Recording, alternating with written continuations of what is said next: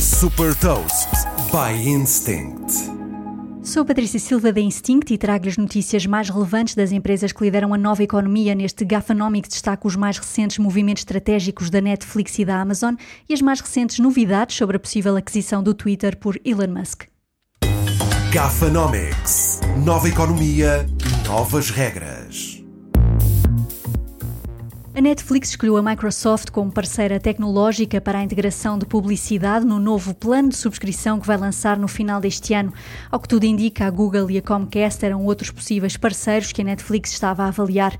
Mais barato, este novo plano representa uma mudança de estratégia para atrair novos subscritores. A Amazon continua a posicionar-se na saúde, agora na área de oncologia, através da criação de vacinas personalizadas para o tratamento de pacientes com câncer da mama e melanoma.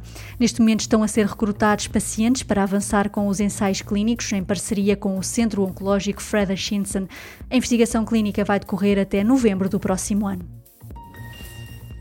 Elon Musk informou o Twitter que desistiu da compra após ter anunciado em abril a intenção de adquirir este mídia social por 44 mil milhões de dólares. A justificação é o facto de o Twitter não ter partilhado informações com impacto no negócio, como o número de contas falsas e de spam na plataforma. No entanto, este pode ser apenas mais um episódio nesta novela e não o fim.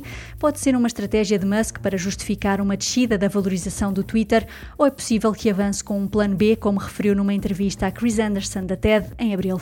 Saiba mais sobre inovação e nova economia em supertoast.pt.